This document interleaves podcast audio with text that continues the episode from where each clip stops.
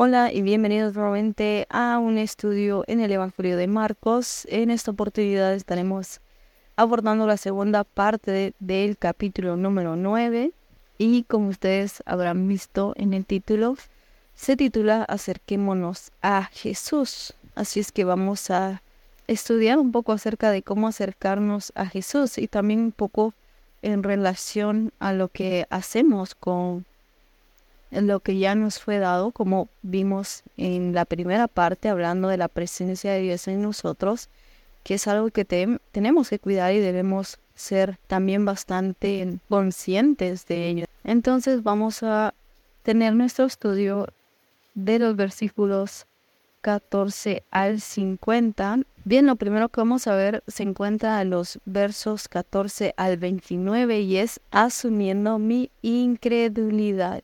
Veamos lo que dice. Cuando llegó a donde estaban los discípulos, vio una gran multitud alrededor de ellos y escribas que disputaban con ellos, y enseguida toda la gente viéndole se asombró y corriendo a él le saludaron. Él les preguntó, ¿qué disputáis con ellos? Y respondiendo uno de la multitud dijo, Maestro, traje a ti mi hijo, que tiene un espíritu mudo, el cual donde quiera que le toma le sacude y echa espumarajos y cruje los dientes y se va secando, y dije a tus discípulos que lo echasen fuera y no pudieron. Y respondiendo él les dijo, oh generación incrédula, ¿hasta cuándo he de estar con vosotros? ¿Hasta cuándo os he de soportar? Traédmelo. Y se lo trajeron, y cuando el espíritu vio a Jesús, sacudió con violencia al muchacho, quien cayendo en tierra, se revolcaba echando espumarajos. Jesús preguntó al padre, ¿cuánto tiempo hace que le sucede esto? Y él dijo, desde niño, y muchas veces le echen el fuego y en el agua para matarle. Pero si puedes hacer algo, ten misericordia de nosotros y ayúdanos. Jesús le dijo, si puedes creer, al que cree todo le es posible. E inmediatamente el padre del muchacho clamó y dijo, creo ayuda mi incredulidad. Y cuando Jesús vio que la multitud se agolpaba, reprendió al espíritu inmundo, diciéndole, Espíritu mudo y sordo, yo te mando, sal de él y no entres más en él. Entonces el espíritu, clamando y sacudiéndole con violencia, salió y él quedó como muerto, de modo que muchos decían, está muerto. Pero Jesús, tomándole de la mano, le enderezó y se levantó. Cuando él entró en casa, sus discípulos le preguntaron aparte, ¿por qué nosotros no pudimos echarles fuera? Y les dijo, este género con nada puede salir, sino con oración y ayuno. Cuando Jesús regresaba con los discípulos, luego de haber ido a orar, se encuentra con una discusión en la que ellos están involucrados, así que como buen líder pregunta cuál es el problema que tienen con ellos y se encuentra con un hombre que necesitando el exorcismo de su hijo le busca, pero al no encontrarlo recurre a sus seguidores. Quizá eso tenga que ver con que ellos ya habían tenido una misión exitosa.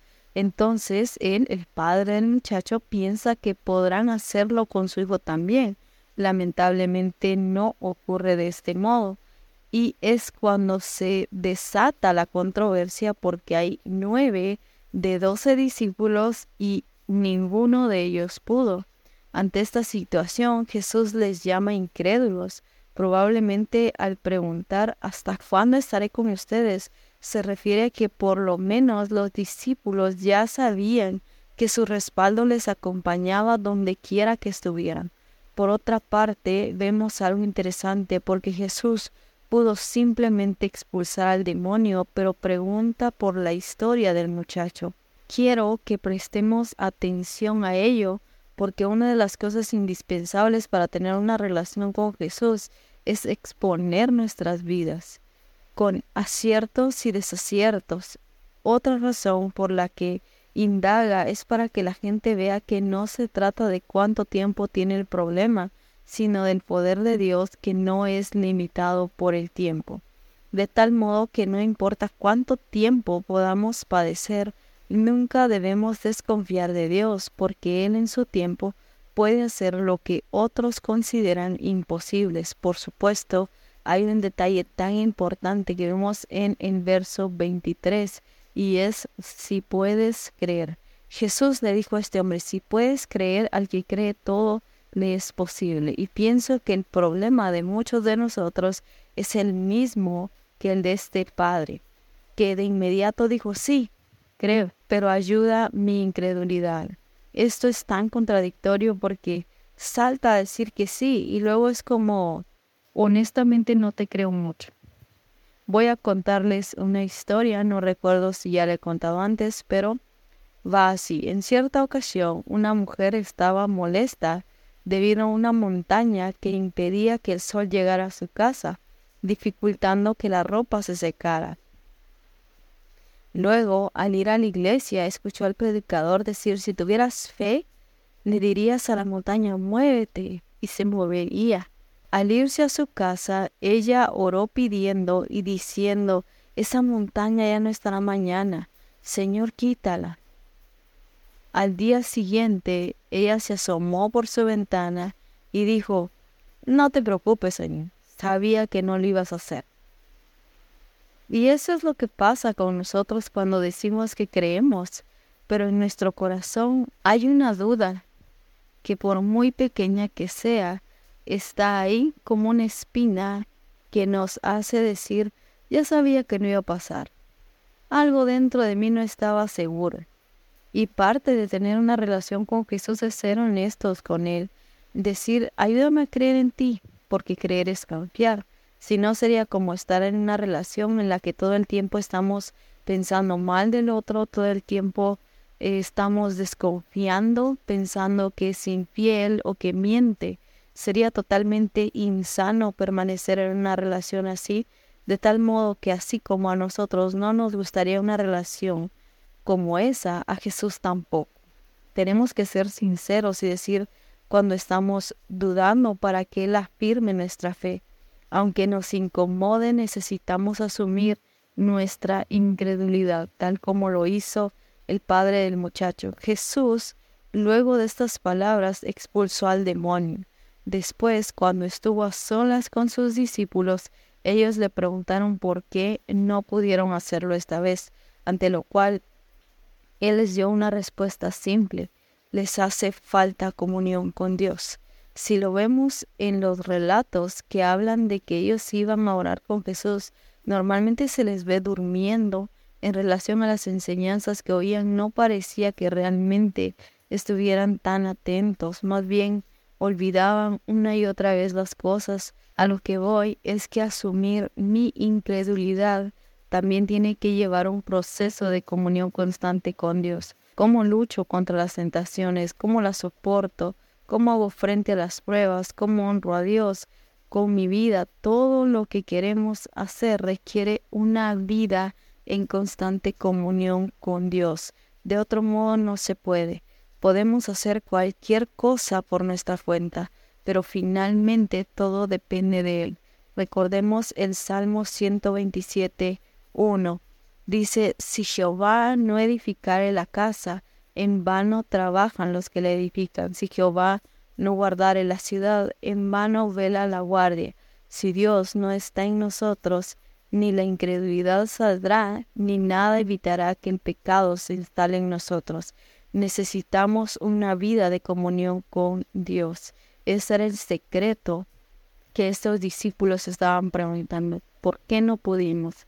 ¿Qué tienes tú que nosotros no? Y es algo muy sencillo comunión con el Padre. Jesús era un hombre de oración. Jesús era un hombre que siempre estaba buscando a su Padre. Así también nosotros siempre busquemos a Dios, independientemente del lugar en donde estemos, siempre que tengamos tiempo, incluso mientras trabajamos y podemos eh, hablar con Dios. Él conoce nuestros pensamientos, conoce nuestro corazón. Siempre es de nuestro corazón esté anhelante de Él. Esa es la comunión que mantenemos. Entonces, para dejar nuestra incredulidad, primero asumamos en qué cosas somos incrédulos, luego también busquemos tener comunión con Él para que, como dije, el pecado pueda salir nosotros, para que no se instale nosotros y para que la incredulidad salga y, seamos personas firmes en nuestra fe. Veamos ahora los versos 30 al 40, que es asumiendo mi verdadera posición.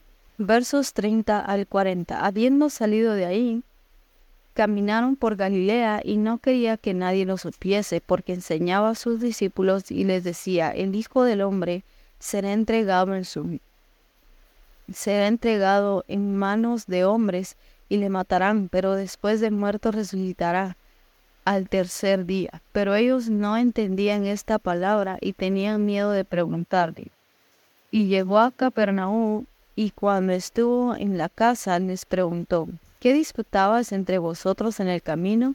Mas ellos callaron porque en el camino habían disputado entre sí quién había de ser el mayor. Entonces él se sentó y llamó a los doce y les dijo, si alguno quiere ser el primero, será el postrero de todos y el servidor de todos.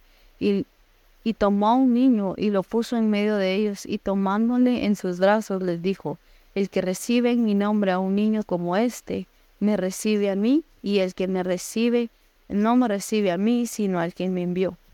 Juan respondió diciendo, Maestro, hemos visto a uno que en tu nombre echaba fuera demonios, pero él no nos sigue y se lo prohibimos porque no nos seguía. Pero Jesús dijo, no se lo prohíbas, porque ninguno hay que haga milagro en mi nombre y que luego pueda decir mal de mí, porque el que no es contra nosotros, por nosotros es. Los primeros tres versos de esta sección nos muestran a Jesús nuevamente mostrándole a los discípulos la realidad del reino y el sacrificio necesario para la humanidad, y lo maravilloso de su victoria en la cruz, dado que resucitaría. Su maestro les prepara asegurándoles que después de toda la tragedia le verían triunfante, pero ellos otra vez, con un entendimiento cegado y negado a ver a su líder entregarse al sufrimiento no comprenden las palabras de Él.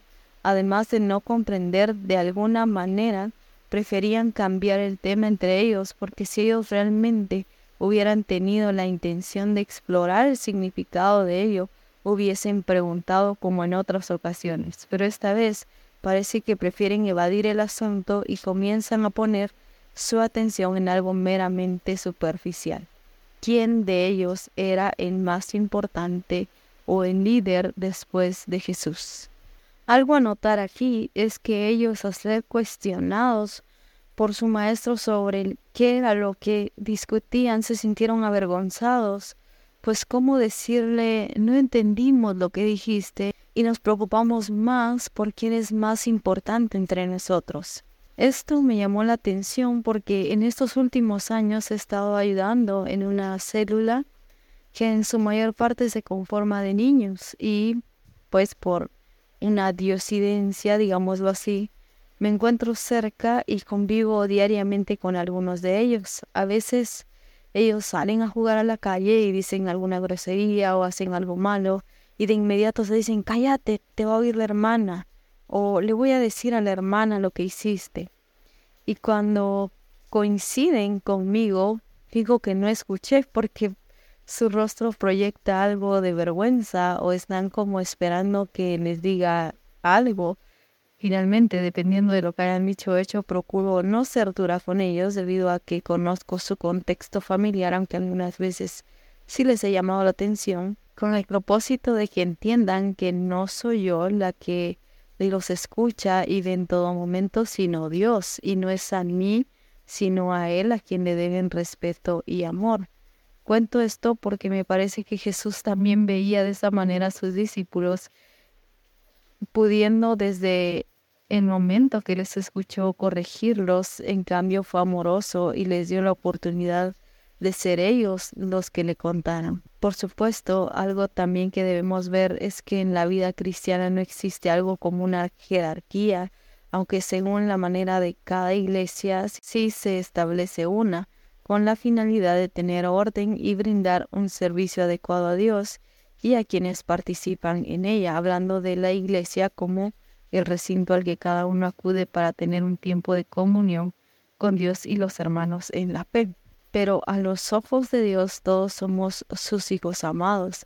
Esta parte del texto nos muestra eso y pienso que es como los niños, que aunque no siempre están de acuerdo con sus padres, saben que deben obedecer porque ellos son los que mandan, pero también les aman, protegen, cuidan, consuelan, acompañan, etc. Algo interesante es que entre más pequeño es el niño, independientemente si los padres son buenos o malos, confían y se aferran a ellos. Me parece que esta era la idea que Jesús deseaba transmitir a sus discípulos cuando les decía que debían ser como ese niño que él tomó en sus brazos. Me parece que asumir mi verdadera posición tiene que ver con saber que Dios es un Padre tan confiable que debo ser como un niño tan pequeño que se aferra a sus padres y confía plenamente en ellos, sin cuestionar si él posee o no algún tipo de autoridad. Continuando con la misma imagen que el Señor nos da, pensando en los niños, tenemos que reconocer la importancia del sentido literal, los niños son sumamente importantes para Dios. Él los ama y aunque la humanidad se empecine en evitar que unos nazcan, en darles un adoctrinamiento perturbador y que permitamos mediante el uso de dispositivos que su infancia deje de existir para Dios, ellos son sumamente valiosos y parte de asumir la posición que tenemos en Dios es recordar que nuestra obligación es mostrarles a ellos la salvación por medio de Cristo y cuidarlos de la manera en que nos sea posible. Yendo un poco más allá, cuando se trata de otros hermanos que creen en Jesús y en la salvación por gracia, no debemos ser celosos y juzgarlos por una u otra cosa, sino que debemos tener la actitud de los niños que cuando se reúnen a jugar olvidan sus diferencias, así es el reino, para agrandarlo debo olvidar mis preferencias, para celebrar y apoyar a quien está compartiendo el mensaje de salvación y no oponerme a esa persona, porque técnicamente pertenecemos al mismo equipo, al de Cristo. Esa es la posición que tengo en Cristo. Soy hija por adopción, al igual que mis demás hermanos, y juntos estamos para ayudarnos mutuamente, por lo cual mi posición en Cristo me lleva a ser la persona que su palabra dice que debo ser.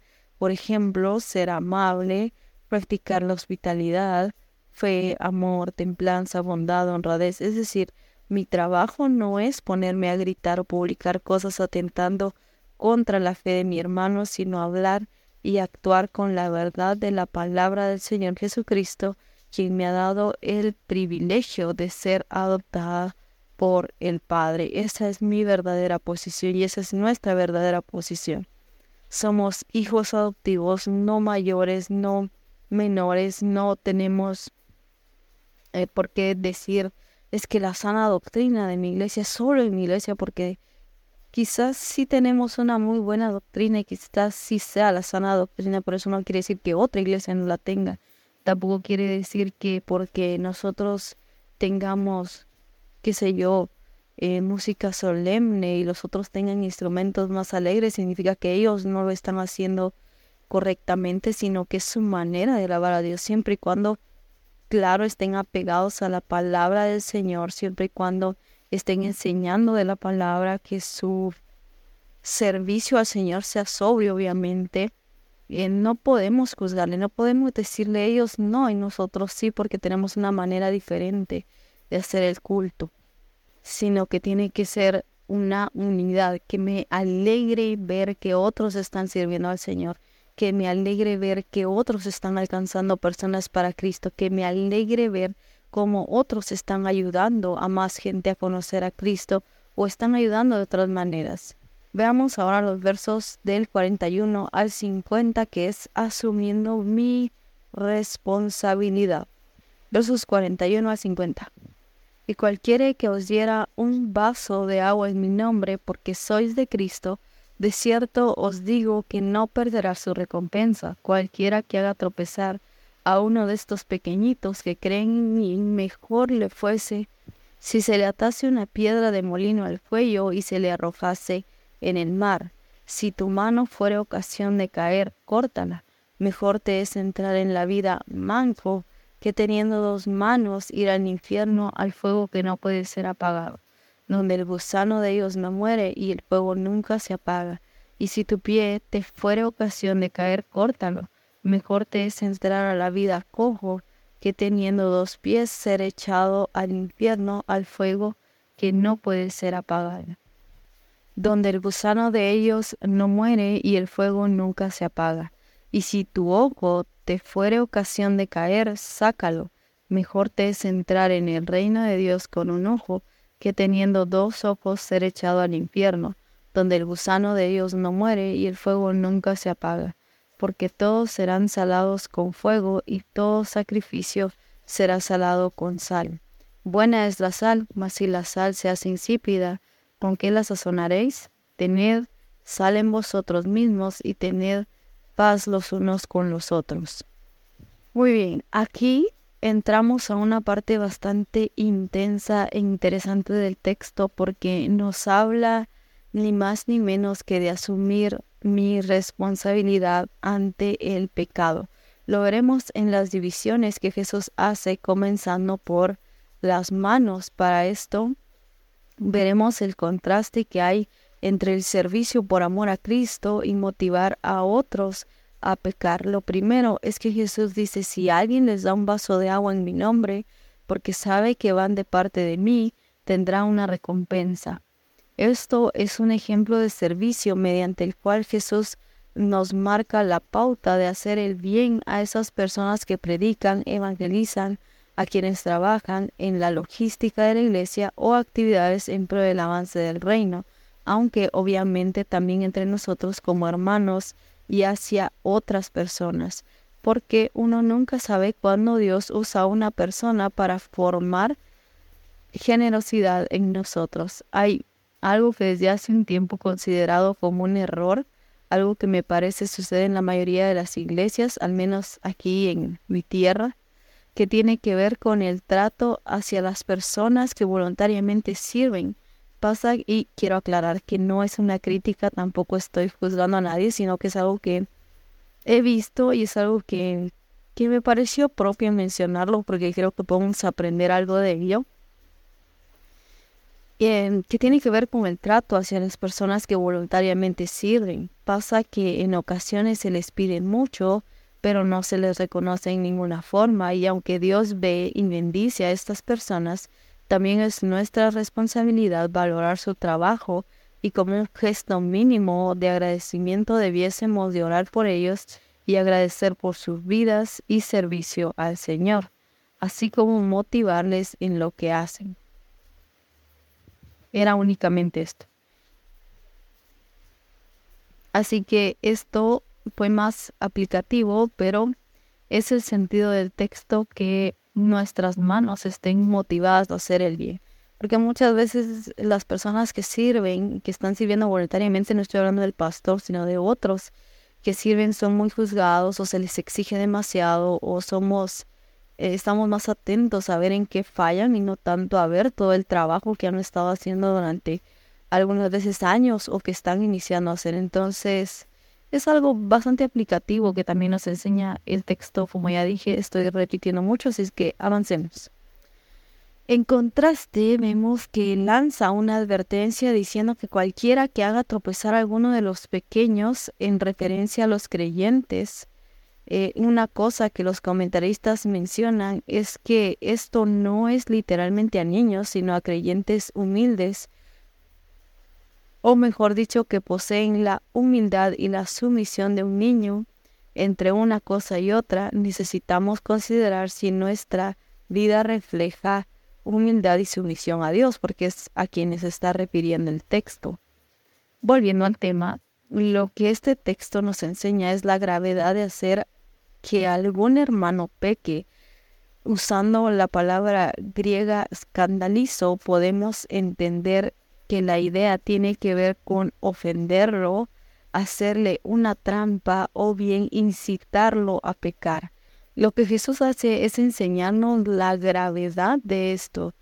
por lo que dice, mejor es que se ate la piedra más grande de moler al cuello y se ahogue antes de hacer tal cosa. Obviamente Jesús no está motivando a nadie a terminar con su vida, sino a explicar que eso sería como cometer un crimen de los más condenados, dado que algunas veces los juicios romanos y de Palestina sí, se, condenaban a las personas con este tipo de castigo. Se utilizaban estas piedras de molino que eran movidas por asnos para moler los granos y lo hacían de esta manera porque era imposible que alguien saliera con vida del mar después de ser lanzado con todo ese peso. Aquí entonces las manos son la representación de nuestras acciones y forma de trato con los demás avancemos con el pie, dejando de lado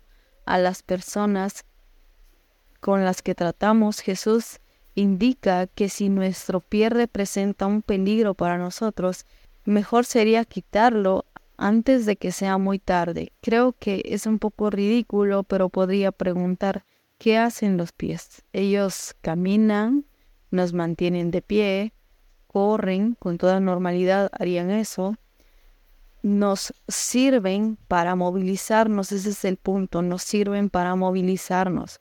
Por lo que deduzco que en este caso el Señor se refiere a la dirección que tomamos cada día, hacia dónde nos dirigimos y qué buscamos, en un sentido muy literal y también relacionado a decisiones que hacemos todos los días, cuáles son nuestros planes y nuestras metas, nos acercan más a Dios, o nos alejan más de Dios. Digo esto porque lógicamente los pies no van a donde ellos quieren ir por voluntad, sino por un impulso enviado desde el cerebro. Entonces, ¿qué pensamientos se generan en nosotros y a dónde se dirigen? Me parece que es lo que nos invita a examinar el Señor.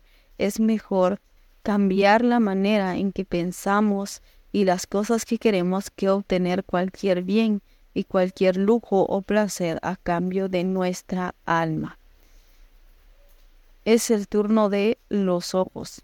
Hace un tiempo meditando sin querer, me di cuenta de por qué es que tengo que tener cuidado con las cosas que veo.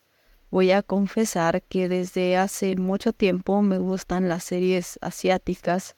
Desde que vi una que me atrapó por la trama y la evolución del personaje, pese a que veo aquellas que son admitidas para menores de 18, hay algunas que tienen escenas un poco subidas de tono. A lo que voy con esto es que en una de estas escenas justo se me cruzó por la mente esto daña mi santidad. Y como la teóloga que se supone que soy, no debería ver esto porque sé que no es correcto pero no conforme con mi razonamiento, y paréntesis, perdón por echarle salsa a mis tacos diciendo que soy teóloga, cierro paréntesis, me detuve a cuestionar cómo eso afecta y lo primero que vino a mi mente fue, bueno, si en la calle estuviera una pareja besándose, ¿me quedaría viendo eso? Y la respuesta fue obviamente no. Y, y me puse a pensar, ¿y te asomarías a una ventana a ver cómo una pareja tiene un momento de intimidad y la respuesta fue doblemente no, jamás, nunca. Tendría que estar demasiado mal para hacer algo así. Sería inmoral y una pervertida totalmente. Y fue ahí cuando entendí el problema. Eso es exactamente lo que hago al quedarme viendo la pantalla y encima de todo pago por ver. Aunque mi intención no sea precisamente ver eso en la historia, también tengo que ser consciente que entre más yo vea algo, eventualmente se volverá normal y los sentidos asumirán que necesito volver a verlo o la memoria lo recreará. Pasa mucho con las películas de terror. Cuando uno ve o ha visto películas de terror, en, al menos en mi infancia yo sí veía Varias de esas tienen su historia, el por qué no es que fueran de mi gusto personal, pero tienen su historia, no lo voy a contar aquí. Pero pasa con estas películas de terror que uno las ve y luego uno anda ahí todo asustado, viendo para todos lados, que no se apague la luz o cosas así. Em, entonces, la mente tiende a subir lo que está viendo, la mente tiende a, a absorber mucho de lo que está viendo y después eso crea una reacción. También si vemos algo que involucre magia o superpoderes, o cualquier otra cosa, luego comenzamos a querer experimentarlo, a tener ciertas ideas relacionadas a ello. Como por ejemplo, quisiera tener superpoderes, de tal modo que tanto en lo que vemos como en lo que leemos, ya sea en una pantalla, un libro o a su alrededor, lo que juzguemos, lo que examinemos es nuestra responsabilidad. A lo que le hagamos un escáner visual, es nuestra responsabilidad, no es el pecado de la persona que viste de una u otra forma, sino de lo que hay en mi corazón. El problema no es el cuerpo de alguien, sino lo que yo deseo.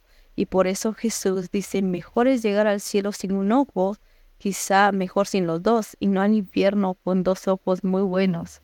En este aspecto los ojos son el reflejo del corazón y debo cuidar lo que entra y sale de él. Una de las cosas que se repite constantemente en estos pasajes es que Jesús habla del infierno y de un gusano que no muere. Esto en la mente de los judíos era muy gráfico y horroroso, pues la palabra que tenemos como infierno para ellos representa o representaba un lugar profano que fue usado durante el reinado del rey Acaz para quemar niños, incluso a sus propios hijos. Luego de un tiempo, este se convirtió en un basurero en el que se iba a dejar todo lo inmundo y se le prendía fuego y ahí mismo nacían y crecían unos gusanos que ardían juntamente con la basura, pero igualmente se seguían reproduciendo Así que es una escena bastante fuerte si uno llega a imaginarse metido en toda esa inmundicia entre fuego y gusanos que en lugar de morirse parece que se reproducen más y pues bueno, tal como dice el texto, no mueren. Algo así será el infierno, arrepiéntanse. Quizás no debía decir eso, pero es la verdad. En los tres aspectos, Jesús nos deja ver que necesitamos examinar lo que hacemos y pensar si es correcto, si podríamos entrar al cielo o nuestras prácticas nos acercan más al infierno. En todo caso, la invitación no es a mutilarnos, ya que de nada serviría quitarnos una parte del cuerpo si nuestro corazón y mente aún están prestos para hacer lo malo, más bien es a considerar que una vida agradable a Dios requiere sacrificio. Hablando de sacrificio, los últimos dos versos son todo un tema, pero lo resumiré en lo siguiente. De la mano con lo que venimos hablando, el creyente necesita sal, que implica pureza en sus usos más antiguos. La sal se usaba para los sacrificios a Dios. Si un sacrificio no tenía sal, no era aceptado. También se usaba para conservar las carnes y evitar su descomposición. Mientras que justamente el fuego, según el apóstol Pedro, sirve para purificar la fe, es decir, las dificultades de la vida y la permanente dependencia en Dios trae a nosotros una fe pura y esa fe pura nos ayuda a que en un mundo corrompido seamos la sal que marque la diferencia. El mundo sin Cristo es como la comida sin sal, insípida, sin sabor, sin gracia. Entonces el Espíritu Santo es como la sal en nosotros, evita que la descomposición del mundo nos corrompa y a su vez nosotros debemos ser a quienes el mundo pueda ver como un reflejo de Cristo. Una vez que eso sucede, logramos la paz, pues quedamos libres de todo lo que el mundo ofrece y normaliza. Que el Señor les bendiga. Muchas gracias por escuchar este podcast y los espero para el siguiente estudio en el capítulo 10 de Marcos.